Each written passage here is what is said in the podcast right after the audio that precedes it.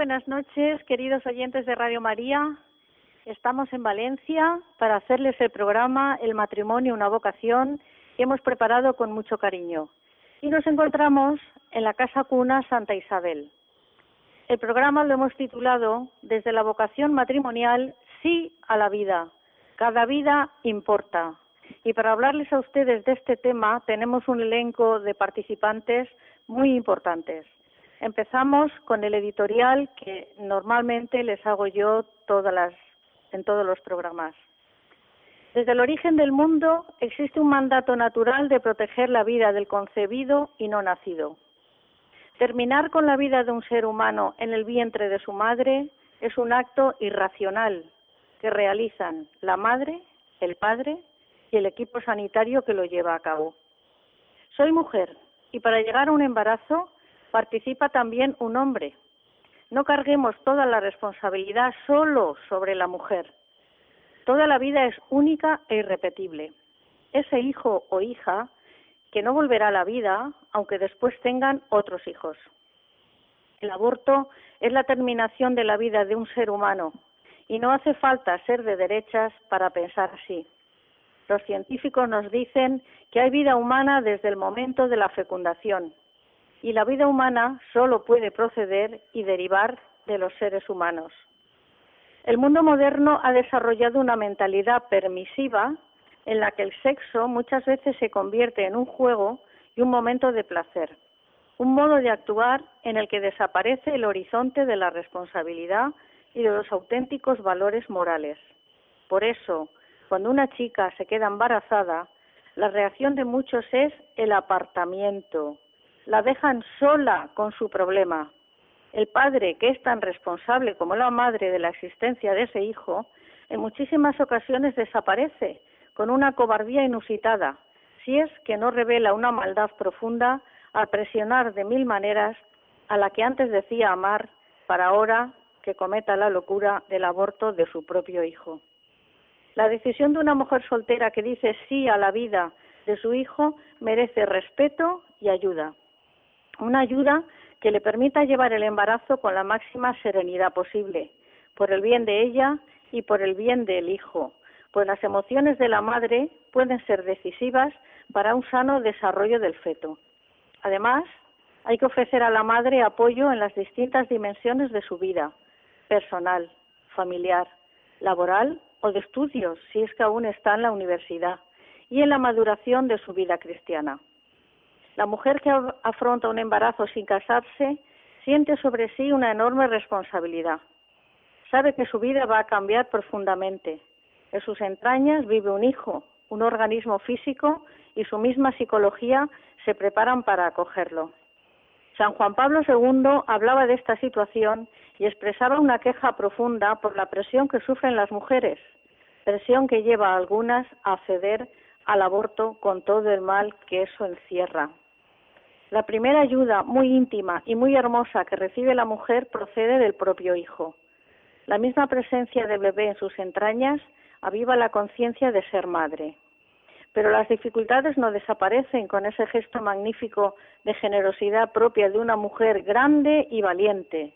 Por eso, todo apoyo, toda ayuda, todo esfuerzo de quienes viven junto a la madre soltera será siempre bienvenido, si se basa en un verdadero amor hacia la madre y hacia su hijo, y si permite a los dos iniciar y continuar de mejor manera posible el camino de la vida. Los padres de la nueva madre en ese sentido pueden ayudar muchísimo. También la parroquia y todos los católicos que puedan de alguna manera acompañar a la madre y a su hijo están llamados a hacer algo, poco o mucho, para apoyarles. Sería muy triste, pero ocurre que la madre soltera se sienta despreciada o marginada. La acogida que experimentan, la acogida que se experimenta eh, principalmente en los sacramentos. La confesión será un momento hermoso de encuentro con Cristo y la Eucaristía. Hay un ejemplo muy hermoso, el de Ana Velázquez. Ella fue la madre soltera de uno de los primeros santos de América, San Martín de Porres. A ella se ha unido sin casarse Juan de Porres. Posteriormente reconoció que era hijo suyo. Para ayudar a las madres aquí en Valencia disponemos de eh, una organización que se llama Red Madre y que esta noche tenemos aquí dos representantes de la misma. Pero además existe una ayuda integral, como dijimos al inicio. Hay que velar y ayudar a la mujer para que pueda insertarse plenamente en la vida social. A veces será una ayuda que le permitirá completar sus estudios, otras veces será buscar medidas concretas para que pueda trabajar y mantenerse ella misma y su hijo. En este caso tenemos con nosotros a la superiora y la directora de la Casa Cuna Santa Isabel, que vamos a proceder a entrevistarla seguidamente.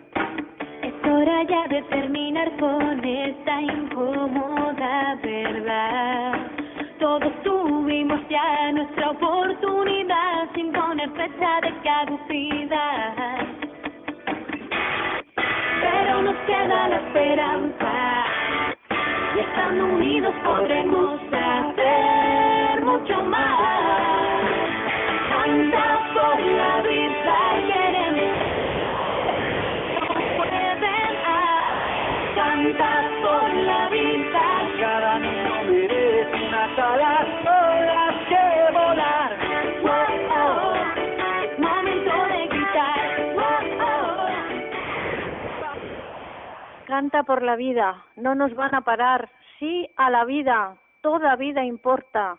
Y un testimonio que nos van a dar ahora las hermanas de las siervas de la pasión. Tenemos aquí con nosotros a la superiora de la congregación, Sor Pilar. Buenas noches. Buenas noches. Y a la directora, Sor Aurora. Buenas noches. Pues bien, esta es una obra que ahora nos explicará Sor Pilar. ¿Desde cuándo ¿Cómo es la historia de las siervas de la pasión, Sor Pilar? A ver, la Congregación de las Siervas de la Pasión fue fundada por la venerable Madre Teresa Gallifa Palmarola el año 1886 en Vic, Barcelona. Voy a resumir mucho la, la vida de la Madre Teresa, desde su nacimiento hasta la fundación. Pues es ella a quien el Espíritu Santo se escogió para dar vida a una congregación que precisamente se dedicaría a eso, a dar vida, a procurar, como dicen nuestras constituciones, por todos los medios que la caridad sugiera la vida natural de los niños, sobre todo y especialmente antes de nacer, y a ser posible la vida sobrenatural por el bautismo. La Madre Teresa, de padres pobres pero muy cristianos, vivió siempre al máximo la vida cristiana en todas sus facetas. Vida de oración, ya desde niña, obediencia a sus padres, recepción de los sacramentos, pero sobre todo una gran devoción a la pasión de Jesús. Se casó a los 18 años y tuvo siete hijos. Todos murieron de muy pequeños, a excepción de uno que llegó a los 17. Muere su esposo cuando contaba Teresa 32 años, que quedó con dos hijos de tres años y ocho meses respectivamente.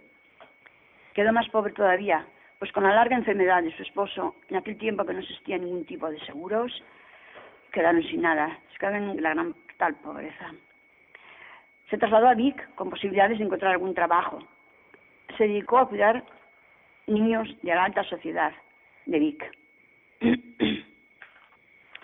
Enseguida se, se, la conoció allí como una mujer muy válida en todos los aspectos, especialmente su ejemplo de madre cristiana. Por los años de 1870 se inició la revolución industrial en Cataluña. Aquí se dio por este motivo. Después, Madre Teresa fue la fundadora se dio una inmigración en masa de jóvenes de ambos sexos de Andalucía, centro y noroeste de la península, hacia Cataluña. La situación económica empezó a ser prometedora, pero moralmente algo comenzaba a caer. Se estaba dando lugar a una verdadera amenaza de convertirse el aborto en una plaga. tanto más grave cuanto que al efectuarse de forma clandestina, casi siempre con métodos domésticos, peligraba que murieran la madre y el niño, como de hecho sucedió en algún caso. Obviamente todo se llevaba en secreto, pero todo el mundo sabía. Es que la imagen de la madre soltera era muy negativa. Aunque no lo fueran, el tener un hijo se la consideraba como persona escandalosa. ¿Qué hacer? Los sacerdotes médicos y católicos de verdad, gente comprometida por hacer el bien, creyeron que había que cortar urgente aquella grave situación y pensaron en la señora Teresa, que era muy conocida en la villa como mujer, como hemos dicho, muy cristiana. Se la pidió estudiarse la carrera de obstetricia, de madrona. Muy difícil para ella, pues justo se sabía leer y escribir. Pero mujer inteligente sacó pronto el título de comadrona en la Universidad de Barcelona. Comenzó después a acoger jóvenes solteras en su casa. El problema se engraveció, cada vez más grave. Un gran, obstáculo para ella fue la pobreza de medios en todos los aspectos. Pero las dificultades ambientales que hubo de soportar fueron muchísimo peores. En primer lugar estaba el mal concepto que se tenía de la madre soltera. En un ambiente de religiosidad tan tradicional como Vic, que en aquellos años tenía como promedio 100 sacerdotes de la ciudad, sin contar los religiosos, para menos de 15.000 habitantes. Era una Jerusalén que mataba sin piedad a sus profetas, creyendo que daba gloria a Dios. Sor Pilar, es una historia apasionante la de la de la madre Josefa, la madre Teresa, perdón. Pero tuvo que sufrir muchísimo esta mujer en aquella época, ¿no? Muchísimo, si seguiríamos contando es, es, interminable. Una mujer, una mística en el sufrimiento que llegó hasta eh, realmente a ser la, la sierva de la pasión, llegar con Jesús hasta el Calvario. Aquí en una, en una tarjetita que me han dado pone que hay un libro que se titula Una obra al servicio de la vida, que recoge la obra de, de la fundadora de ustedes. Sí, así es, bastante completa uh este libro. Pues bueno, la verdad que seguiríamos mucho rato, pero la radio tiene sus tiempos y se nos está, eh, tenemos muchos invitados esta noche. Eh, tenemos aquí también a, a Sora Aurora, que yo le voy a hacer una, una pregunta a Sora Aurora un poco comprometida. Eh, usted su vocación a la maternidad es espiritual, porque usted profesa la, la orden de las siervas de la pasión, pero usted tiene una maternidad. Usted quiere a las mujeres, quiere que nazcan esos hijos, quiere ser madre de alguna manera de todas ellas, ¿no, Sora Aurora? Pues sí, nunca me hubiese imaginado que en mi corazón cabría tanta mujer y tanto niño. De hecho, desde que estamos en la Casa Cuna, desde que se fundó en, dos, en 1935, el 8 de, de diciembre, pues la verdad es que mmm, han pasado mmm, no sé, no te voy a contestar de momento a la pregunta, pero voy a, a decir que han pasado de mujeres 2.400 con sus niños y 3.000 externas. Entonces, uh -huh. Mi corazón, yo decía, bueno, si yo me hubiese casado, tendría mi corazón tan reducido que por eso el Señor cuando se empeña en en hacer de las suyas, hacer su obra. pues oye, a mí me cogió pues en, una calle de Barcelona, en, en la plaza de Urquinaona, que mm, estaba de, iba de paseo y de pronto vi mm, que había un, unas cuantas personas con la policía y mm, nos acercamos y me encuentro con dos niños recién nacidos en el hueco de un árbol. Muertos. muertos muertos. Sí con el todavía el ombligo pues el, el cordón el umbilical, cordón umbilical. y entonces uh -huh. bueno me impresionó tantísimo que yo he dicho bueno pues yo voy a dar mi vida para que otros niños tengan vida y así estoy ya pues va a ser 50 años aquí en Valencia con entonces y pasaron tantas chicas con tantos niños, con tanto cariño, con tanto amor, que yo he dicho muchas veces que estás rezando, dando gracias al Señor por tanto bien que te ha hecho todo este tiempo, que yo he dicho, gracias Señor porque me has dado un corazón tan grande que tanto que me ha tenido que poner marcapasos para que no corra tanto. Muy bien. Total que, bueno, en fin. Bueno, ustedes las acogen aquí eh, cuando llega una madre embarazada que la sociedad pues no encuentra la ayuda necesaria, bien sea de sus padres, de su, del padre del niño que espera, y ustedes las acogen aquí y ¿qué les dan? ¿Cuánto tiempo están aquí? Pues aquí están un tiempo de todo el tiempo de gestación, pueden estar más año y medio aproximadamente de menos de dos años con el niño. Y bueno, pues aquí sí se les forma, se les, se les enseña a ser madres, se les enseña qué tienen que hacer de bueno, varios Sí, yo he visto en el periódico del Arzobispado de aquí de Valencia que han firmado un acuerdo con la Universidad Católica para hacer eh, formar a estas mujeres que están en, riesgo de exclusión y que van a salir con un, un título, van a salir con un certificado para labores de geriatría, para poder cuidar a personas mayores. Y con el Colegio de Médicos, otro curso que les va a facultar para pediatría. Sí, exactamente. Sesenta y tantas horas en las cuales estas madres, pues bueno, se formarán y después podrán obtener un trabajo. Pues así es. Mm, entonces, están pediatras, nutricional, nutricionistas, imparten unos talleres sociosanitarios a las mujeres responsables del centro. Estos talleres mm, enseñan a la mujer al cuidado de su de su hijo y al de suyo propio. Sí, sí. Y luego, mientras están aquí, eh, ustedes, eh, Sor Pilar, han puesto una, bueno, ya hace años, una guardería, ¿no? Para que ellas puedan formarse y mientras tanto los niños están atendidos en la guardería a la que pueden venir niños del barrio. Sí, desde el año 72 pensaron en abrir una guardería, puesto que las madres solas con sus hijos, ¿y qué hacen si van a trabajar? Entonces ya mm, construyeron una, una guardería aquí al lado y vienen los niños de la caña, o sea, de padres normales, diríamos. Sí, del barrio, del barrio. del barrio. Sí, sí. Y, y asisten los de la casa, por supuesto, porque fue construido especialmente para los de la casa, para los niños de la casa. Muy bien. ¿Se me ha quedado alguna cosa sin preguntarles, Sor Pilar? No, pero yo de mucha fundadora diría muchísimas cosas, porque es la gran mística del siglo XIX y se sabe poco de ella porque se la ha estudiado poco.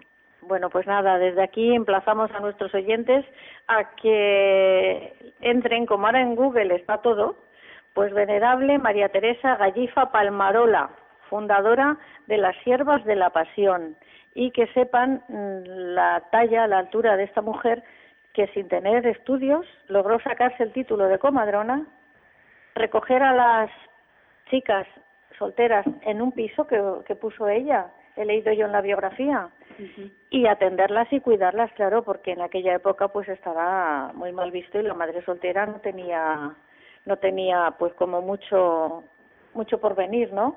Pues sí. ¿Eh? Así es, sí, Yo he, he asistido a, a, celebraciones que han hecho la, la Casa Cuna Santa Isabel y he oído mm, testimonios de mujeres que han pasado por aquí y cuentan y no acaban hay una cosa que no podemos dejar de decir. Aquí cuando viene una mujer a pedir ayuda no se le pregunta si es española o extranjera. No se pregunta si es cristiana o árabe, musulmana. Exacto. Aquí se acoge a la mujer como hija de Dios y se la trata y se la quiere y se la acompaña durante esa época tan difícil de su embarazo. Vamos a hacer. Y no solo eso, también, Conchita, perdona que te también de ahora se ha ampliado un poquito para las separadas, maltratadas, toda esta problemática también. Toda esta problemática de la mujer de hoy en día. También se ha abierto un, hemos hecho un proyecto para las adolescentes que está dando muy buen resultado y es a las adolescentes en plan externo. Ah, muy bien. A media pensión. Pero eso tenía que ser otro otro programa. Haremos otro programa dedicado solo a, la labor que hacen ustedes tan bonita con las adolescentes. Ahora vamos a hacer una pequeña pausa musical y enseguida volvemos con ustedes. Hay un detalle que siempre se olvida. Hay un detalle que siempre se olvida y es fundamental y es que vivir es el primer derecho de la humanidad. Por eso nos rendiremos. Y estando unidos podremos hacer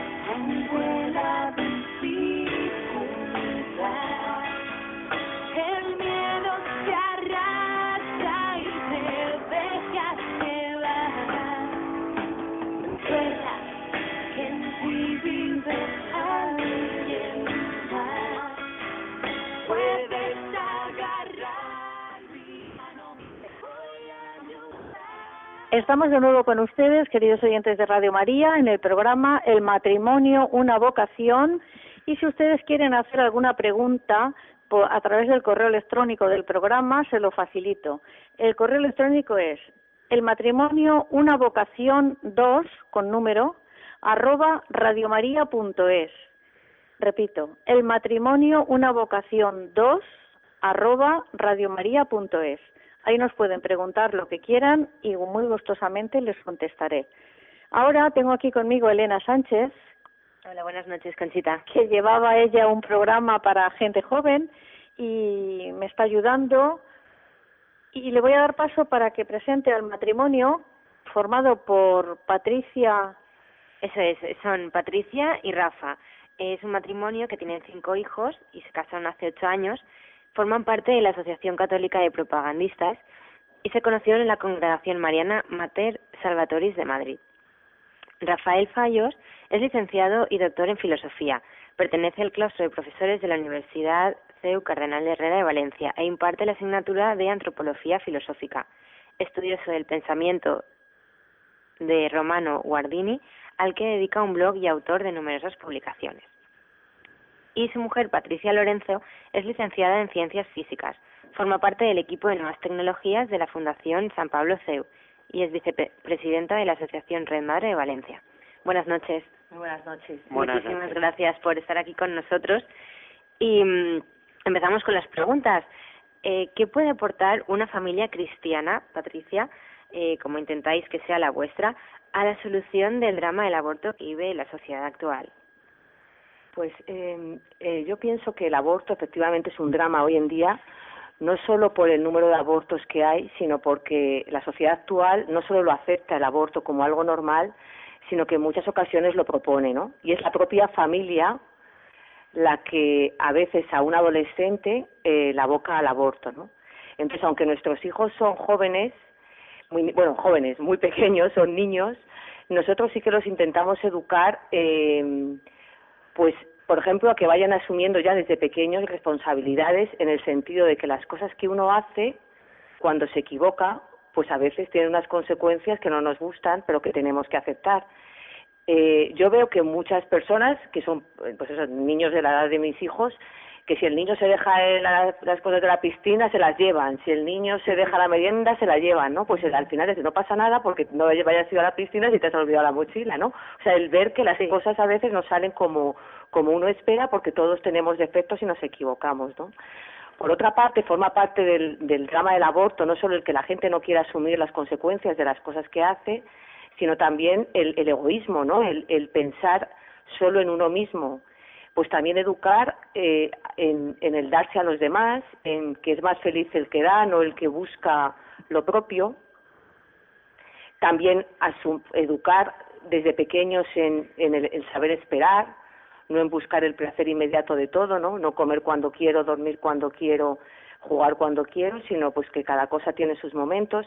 Y esto sí se inculca desde pequeños, yo creo que uno, cuando llega a la adolescencia, pues ya está un poco más edificado en, en, en, en, en las virtudes o en los valores que hacen que muchas veces uno se piense que la única salida que tiene es, es el aborto, ¿no?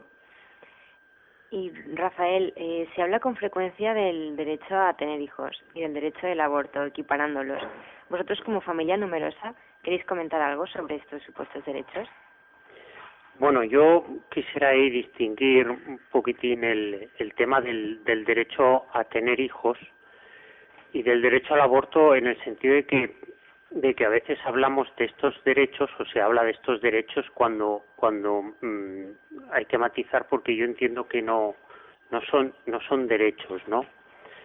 En, el caso del derecho a tener hijos, yo más que derecho a tener hijos hablaría del derecho a la paternidad y a la maternidad, ¿no? Del derecho a que uno pueda ser padre, pueda pueda generar, pueda abrirse o, o, colaborar a que eh, pues en un orden natural pues pues un matrimonio pueda concebir pueda acoger y pueda luego pues educar y, y, y formar y, y, y proteger y promover una vida que le ha sido confiada pero que no no tienen propiedad no las personas humanas no somos propiedad de nadie si acaso somos propiedad de Dios por lo tanto más que hablar de tener hijos porque nadie puede tener a nadie. La esclavitud, de hecho, es un mal moral, eso es tener en posesión o propiedad a una persona está mal, ¿no? Eh, lo, lo que lo que los padres tenemos es derecho a la paternidad y a la maternidad, es decir, a, recibir personas que se nos se nos ha confiado su educación, se nos ha confiado su, su cuidado y a las que tenemos eso que educar, proteger y promover para que para que crezcan como tales y el derecho al aborto lo mismo, ¿no? O sea, nadie puede tener el derecho, si no tenemos el derecho a, a, a, a, a poseer a nadie, tampoco tenemos el derecho a, a matarlo, ¿no?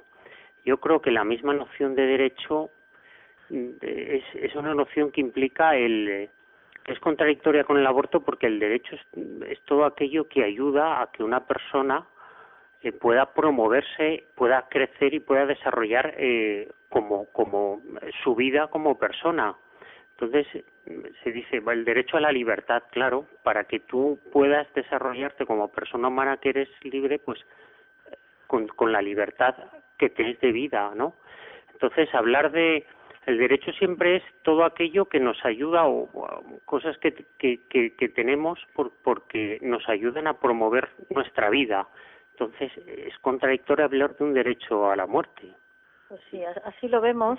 Lo que pasa que la manipulación del lenguaje hace que la gente pues pues se la, se la engaña con una serie de términos que no son ciertos.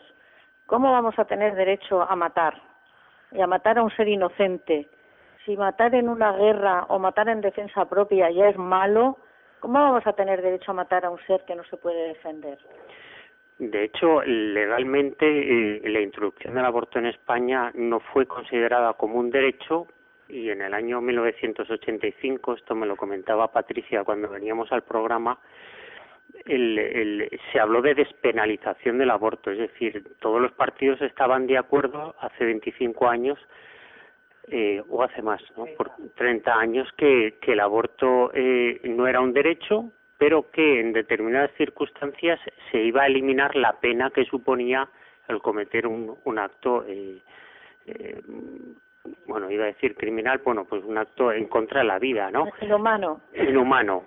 Eh, y luego, pues con la, con la ley ha ido, si no recuerdo mal, hace cinco años se ha ido transformando paulatinamente esto y entonces ya no ya no se despenaliza algo que está mal sino lo que se hace es esto se habla de derecho a abortar no entonces ahí ha habido un camino progresivamente donde sin darnos cuenta uh -huh. se, se han cambiado como decías tú la, la ha habido una manipulación. manipulación. yo tengo aquí una un, una cita de San Agustín del año 430 después de Cristo o sea no es de de, de ayer en la que dice a fuerza de verlo todo, se termina por soportarlo todo.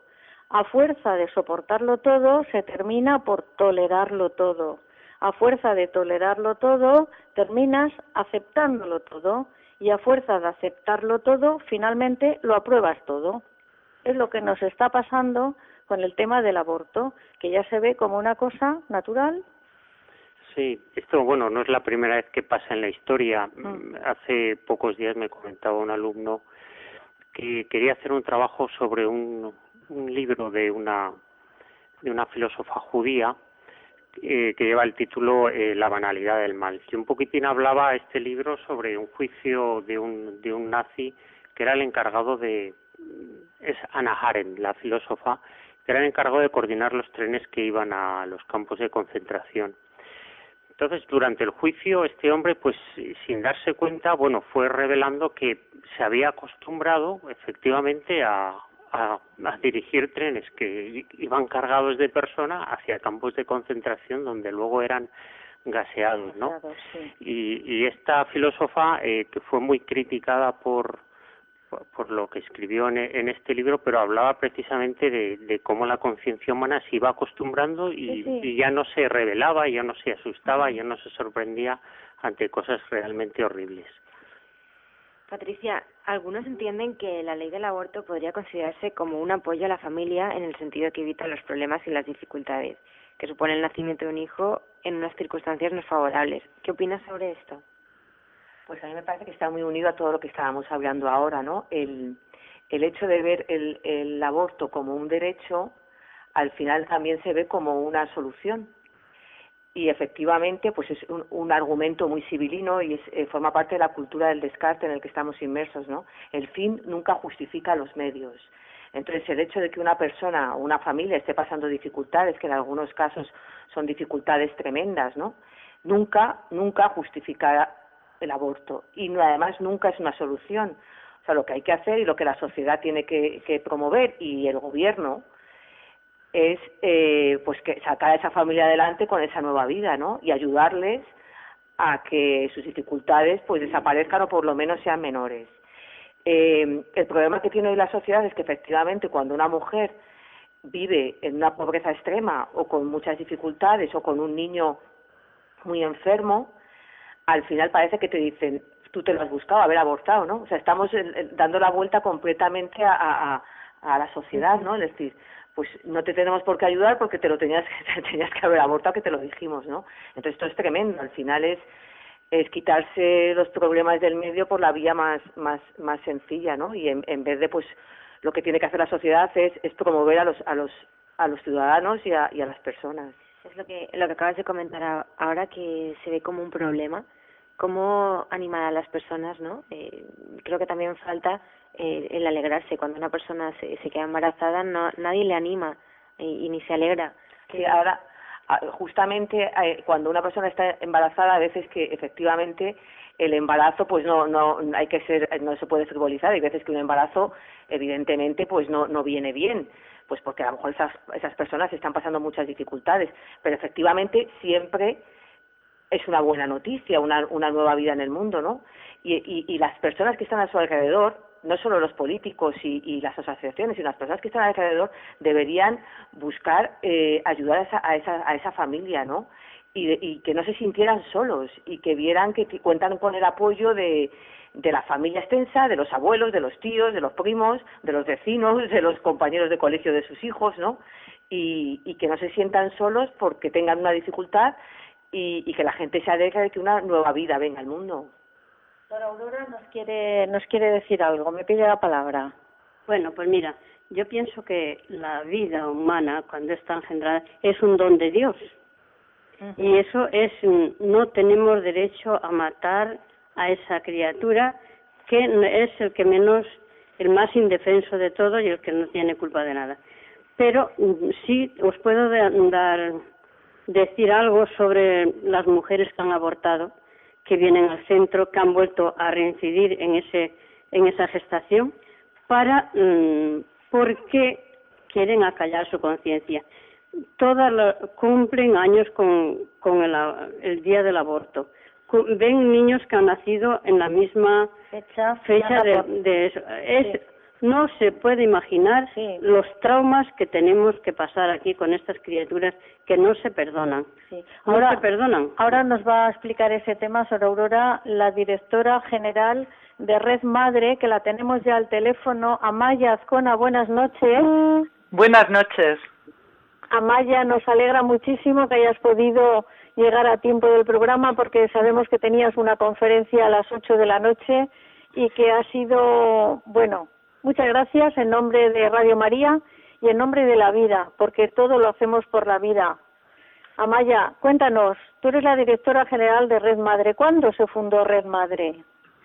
Eh, pues relativamente hace muchos años. Eh, es una fundación que se creó en el año 2007. Ujú.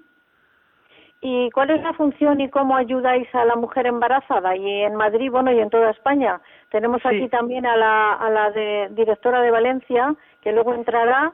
Y dinos, ¿cómo ayudáis a la mujer? Bueno, pues eh, la idea era crear una red de- solidaria de apoyo, no solamente con nuestras asociaciones, sino apoyarnos en todas las demás instituciones que ayuden a las mujeres embarazadas, sobre todo con problemas, pues para apoyarles en los conflictos que surjan, en sus problemas emocionales porque han sido abandonadas por los mm, novios o maridos o los padres de esos niños, problemas laborales, económicos, a veces son amenazadas o también problemas de papeles porque no son españolas. Bueno, cualquier situación que tenga la mujer, nosotros buscamos una solución a ese problema para que siga adelante con el embarazo. Amaya, ¿y nos podríais decir cuántas vidas habéis logrado salvar de niños, de mujeres que han acudido a vuestra, a tanto en Madrid como en el resto de España? Pues quizá en estos años más de 20.000, porque hemos atendido a más de 20.000 mujeres. Y, y más o menos nuestra estadística es de cada 10 mujeres que atendemos, 8 continúan adelante con el embarazo. Lo que se demuestra es que las mujeres no quieren abortar. A veces ellas sienten que tienen que abortar porque ven muchos problemas a su alrededor y que nadie les eh, un poco les abre un camino eh, y les facilita un poquito. Ujú. Oye, se dice que en el aborto hay dos víctimas, el niño que muere y que ya no puede volver a, este, a esta vida y la madre. ¿Nos puedes hablar un poco del síndrome posaborto que estaba anunciando Sor Aurora ahora mismo? Sí, sí. Bueno, buenas noches, Sor Aurora. Siempre nos vamos relacionándonos porque hacen también allí una labor maravillosa. Sí, bueno, no sé si los médicos dicen que no se habla de, estre- de síndrome posaborto. Yo le llamo trauma, trauma posaborto, porque cada mujer lo sufre de una manera, pero es lo que decía Sor Aurora. Es, es un trauma tan fuerte que lo reviven si no son ayudadas una y otra vez, porque la mujer no puede olvidar esa escena del aborto. Ti- Tienen muchos síntomas de depresión, algunas dejan de comer, otras tienen problemas con la alimentación por lo contrario, por bulimia, problemas emocionales con sus parejas después, problemas con su sexualidad. También tienen luego problemas a la hora de educar a sus hijos porque son madres que les da miedo soltar a los niños, dicen ellas, por si les pasa algo, son temerosas de perder al hijo que luego han tenido vivo y bueno, es muy complejo, ¿eh? son situaciones pues porque es un trauma muy fuerte haber abortado. Cuando escuchas a las mujeres hablar, pues es algo muy terrible que la sociedad no, no se hace cargo, sufren muchísimo. Entonces ellas también, aunque hayan sido en parte causantes de la muerte de sus hijos, también son víctimas. Sí, sí, y hay que ayudar a estas mujeres. Ya lo creo. Eh, Amaya, ¿dónde se pueden dirigir las mujeres que nos están escuchando y que desean tener ayuda por parte de vuestras red? O, Pues eh, lo mejor nosotros es entrar en nuestra página web, que es www, eh, Red Madre, porque ahí están los teléfonos de las 40 asociaciones que tenemos por toda España. Perdona, y bueno, pues redmadre.es o punto sí, redmadre.es. Punto es. Muy bien. Y nada más, allí ya hay un mapa ¿eh? y las mujeres pues encuentran los teléfonos de toda la red madre de toda España. Y es la mejor manera y además contestamos muchas preguntas, inquietudes que tienen las chicas cuando se quedan embarazadas y también respondemos con verdad sobre el aborto, ¿no? Porque hay muy mucha desinformación. Entonces lo mejor para llegar a nosotros es entrar en nuestra página web. Muy bien, Amaya, aquí estamos en Valencia calentando motores para ir a Madrid el día 14. Ya tenemos varios autobuses y vamos a ir a gritar que la vida sí que importa, cada vida importa. Sí. Dinos a, a los oyentes de Radio María, mm, anímanos o anímales a que vayan a Madrid el día 14 a decir a, a- a toda España lo importante que es salvar la vida de un, de un niño o de una niña. Sí, bueno, es importantísimo, está claro, cada vida importa y además es una, vamos a decir, es una manifestación, pero es también una fiesta en defensa de la vida, de la mujer, de la maternidad, de los niños, ¿eh? porque eso siempre va para el bien de la persona y también vamos a manifestar nuestro descontento ¿eh? al gobierno porque queremos que derogue la ley del aborto, una ley que es muy nefasta, la ley que está ahora en vigor, y que elabore una ley de apoyo a la maternidad. ¿eh? Tantas mujeres que pues que no pueden ser madres por tantas dificultades, que el gobierno apoye a las mujeres embarazadas. Y claro que animo a toda España que venga a esta fiesta porque va a ser una fiesta ¿eh? y sin miedo defender la vida porque defendemos lo bueno. Pues Amaya, muchísimas gracias por haber entrado en el programa. También están aquí con nosotros María José Fernández, que es la, la delegada en Valencia, y están también Patricia y Rafa. Los conoces a todos, ¿verdad? Sí, sí, sí. Hola, ¿qué tal? Hola, buenas noches, Amaya. Muy bien. Pues nada, muchísimas gracias, Amaya, y a ver si nos vemos en Madrid. Un fuerte De acuerdo. abrazo y ya nos contarás cómo ha ido. Bueno, lo- yo pienso ir, vamos, yo voy a ir, pero bueno, eh, haremos un programa para que contemos a toda España cómo ha ido el tema. Muchas Fenomenal. gracias y buenas, y buenas noches. Adiós, buenas noches. Adiós. Pues queridos oyentes, eh, vamos a dar paso en este momento a María José Fernández. Hola, ¿qué tal? Que es la delegada de Red Madre en Valencia, una persona con un bagaje profesional muy bueno, es ingeniera superior en organización industrial, técnica en diseño industrial, organiza ferias internacionales en Hannover, Moscú, Dubái, habla inglés, alemán, pero además tiene tiempo, tiene tiempo para cuidar, para atender, para escuchar a las madres que se acercan aquí a la sede de Red Madre en Valencia. Eh, María José, ¿desde cuándo estás en Red Madre? Pues bien, yo estoy desde, desde septiembre de 2000, 2014, que bueno, a través de, de una amiga, yo había tenido ya una experiencia de Red Madre, pero sin estar como presidenta, pues me proponen si yo si yo quería asumir ese pues ese ese cargo y bueno, pues mi respuesta fue automática y llena de ilusión. Muy bien.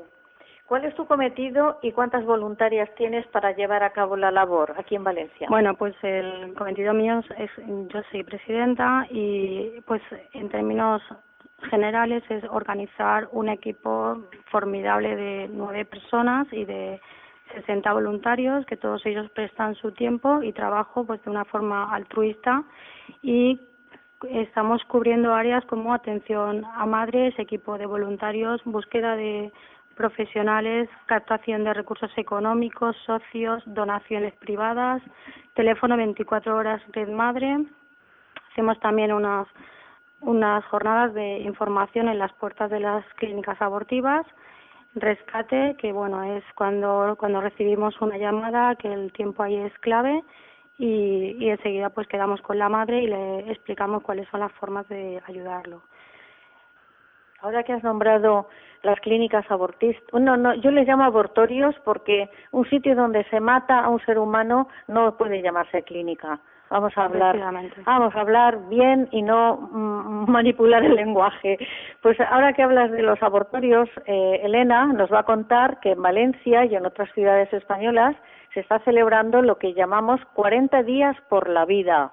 Y así nuestros oyentes de Valencia podrán asistir a los actos que se están celebrando en Valencia. Elena, di, cuéntanos. Así es.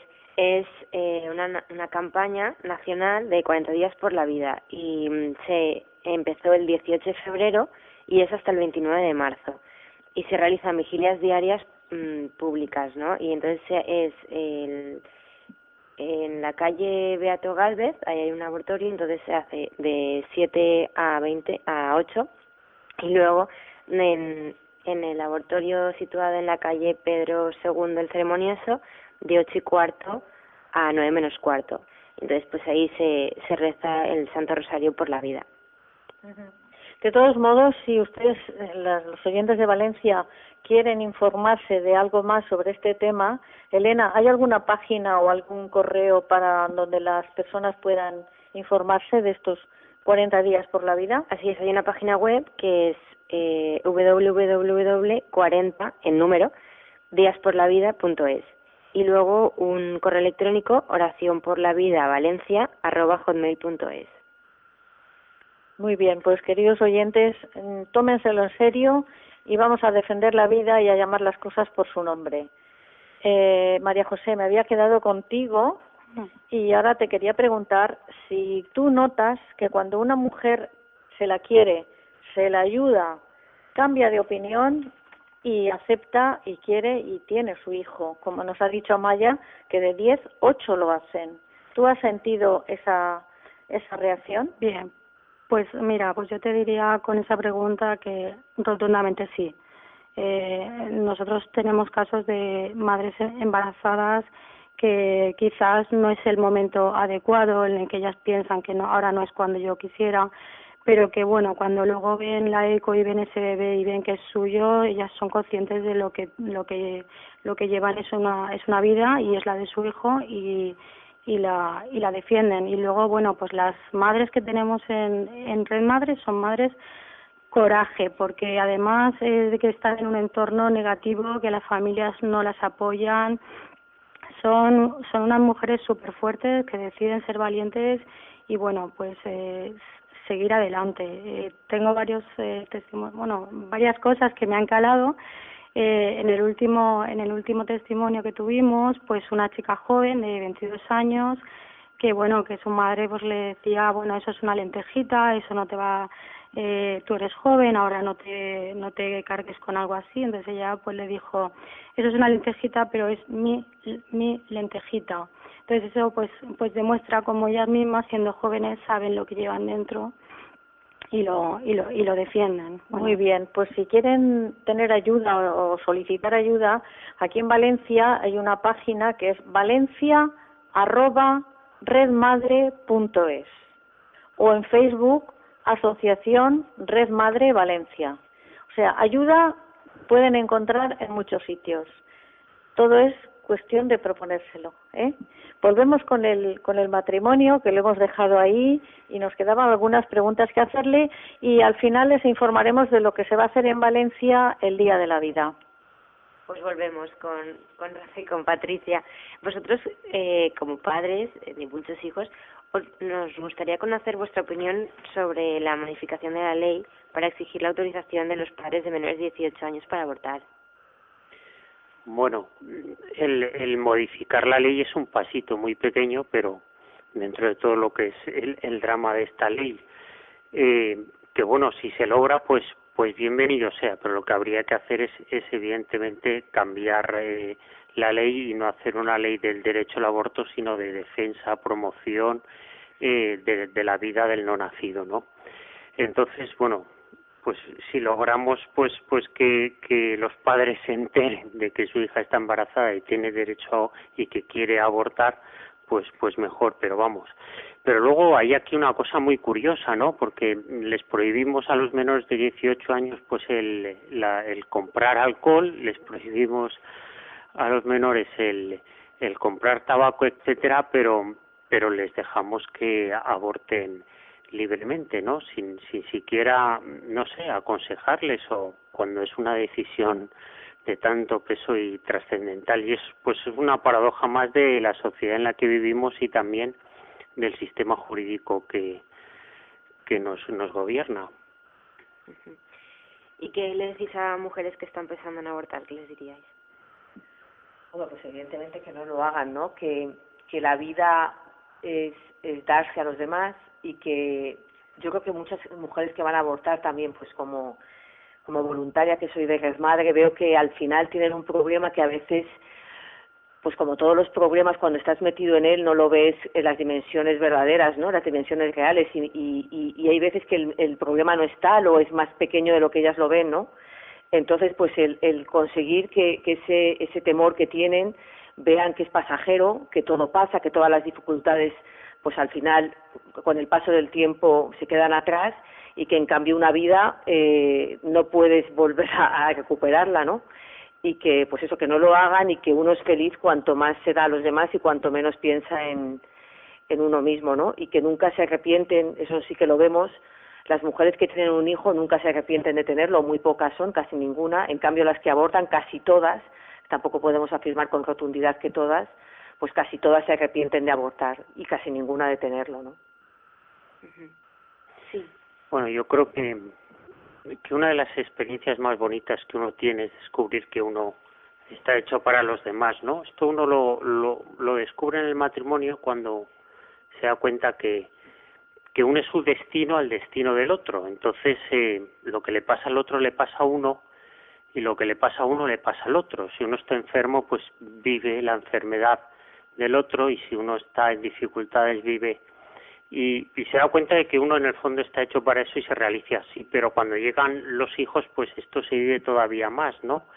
Y es una experiencia de ir ensanchando el corazón, de ir, de ir mm, haciendo tu vida cada vez más grande, más rica, y con cada hijo que, que, que va llegando, pues, pues te das cuenta de que su vida es tu vida y, y, y que lo que le pasa a él y sus éxitos son tus éxitos y sus enfermedades son las tuyas y, y vas viviendo con ellos y se te va pasando el tiempo y al final dices, pues bueno, oye, o sea, qué vida más más bonita tengo, si ya me podría morir y ya diría, oye, pues qué cosa más hermosa me ha pasado, ¿no? O sea, esto está, oye, pues, eh, y esto es, esto es la maternidad y la paternidad y es algo, pues, oye, que, que no es ningún drama, sino de lo mejor que te puede pasar en la vida. Pues sí, la verdad que es un don el que nos da el Señor de poder ser padres, de poder ser madres, de poder educar a nuestros hijos. Y bueno, nos han quedado preguntas aquí. Eh, a María José se nos han quedado dos sin hacerla, pero le vamos a hacer una rápidamente. ¿Cómo sentiste el deseo de ayudar a las madres, María José? Bueno, pues a ver, fue, bueno, te lo, te lo comento rápido, pues con el caso de una de una compañera de trabajo pues que le, que le diagnosticaron un cáncer de mama a la vez que estaba embarazada casi la, casi la mayoría de los médicos pues bueno eh, la, eh, le aconsejaban abortar y encontramos a una pues a una médico que le que le dijo pues que era posible y ahora bueno ella está súper contenta con su niña está sana ella está curada y bueno y es el hecho de el, de, el derecho de defender la vida aún en estas en estas situaciones tan duras como como puede ser llevar un cáncer con un embarazo y bueno y con un final feliz Pues sí, porque el Señor no se deja ganar en generosidad. Cuando nosotros somos capaces de luchar, de ser valientes, de ser heroínas, porque estas mujeres son unas heroínas, el Señor les ayuda, seguro. ¿eh? Bueno, pues rápidamente quisiera, eh, eh, no sé, eh, dar, a, o sea, a- aconsejar a que las personas que estén que estén solas, que estén con esa situación, pues vengan vengan a la red madre, que les haremos una una ayuda psicológica, acompañamiento de unas voluntarias, eh, entrega de pues de, de ropita, cunas, leche, pañales, po- eh, potitos y que además estamos intentando ahora eh, que se formen en unos módulos para poderles encontrar un trabajo posterior. Muy bien, gracias. Elena, dinos rápidamente las, lo que se va a celebrar en, Valencia para el Día de la Vida. Pues el día 21 de marzo, en la Facultad de Teología, a las cuatro y media de la tarde, habrán actividades gratuitas, eh, talleres, magia, entrega de premios del concurso de dibujos, conciertos y testimonios. Y luego habrá merienda, también con descuento para familias numerosas. Y a las ocho habrá en la catedral una misa y bendición de embarazadas. El 24 de marzo habrá en la Universidad Católica de Valencia a las siete y media una charla coloquia con Juan Manuel Cotelo. Y el 25 de marzo a las cinco y media una Eucaristía eh, por motivo de la fiesta de la Encarnación en la Basílica de los Desamparados y a las ocho y cuarto una velada eh, en el laboratorio Acuario. Sí, sí, sí. Así es. Una, habrá una hora de oración con velas encendidas por las víctimas del aborto. Muy bien, pues queridos oyentes de Radio María, hemos llegado al final del programa, nos han quedado muchas preguntas, nos hubiera gustado seguir con ustedes, pero esto es lo que tiene la radio. Mm, Patricia y Rafa, buenas noches, muchas gracias. Nada, a vosotros, muchas buenas noches. Muchísimas gracias. Buenas noches. Sor Aurora y Sor Pilar, muchísimas gracias. A vosotros. María José, Muchas gracias a vosotros. Elena, a ti también, muchas gracias por acompañarme esta noche. y Muchas les- gracias a ti. Les dejamos con una oración que ha traído Elena, maravillosa, dedicada a la Virgen, que es nuestra protectora y es la reina de esta casa. Radio María, buenas noches, les dejo con Elena y hasta dentro de cuatro semanas. Oh María, aurora del mundo nuevo, Madre de los vivientes, a ti confiamos la causa de la vida. Mira, Madre, el número inmenso de niños a quienes se les impide nacer, de pobres a quienes se les hace difícil vivir, de hombres y mujeres víctimas de violencia inhumana, de ancianos y enfermos muertos a causa de la indiferencia o de una presunta piedad. Haz que quienes creen en tu Hijo sepan anunciar con firmeza y amor a los hombres de nuestro tiempo el Evangelio de la vida. Alcánzales la gracia de acogerlo como don siempre nuevo, la alegría de celebrarlo con gratitud durante toda su existencia y la valentía de testimoniarlo con, solícita constancia para construir junto, junto con todos los hombres de buena voluntad la civilización de la verdad y del amor, para alcanzar para alabanza y gloria de Dios, Creador y amante de la vida. Esta es una oración de Juan Pablo II. Pues nada, gracias también a Ángelo y a Ramón y les dejamos con los compañeros de los servicios informativos. Buenas noches.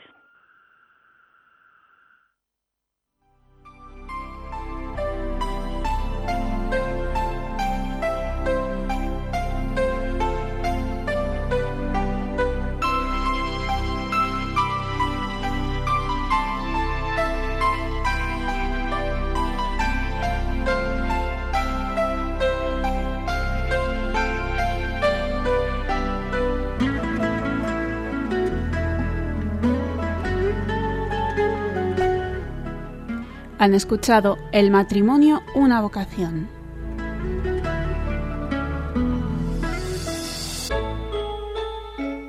Les ha acompañado Conchita Guijarro desde Valencia.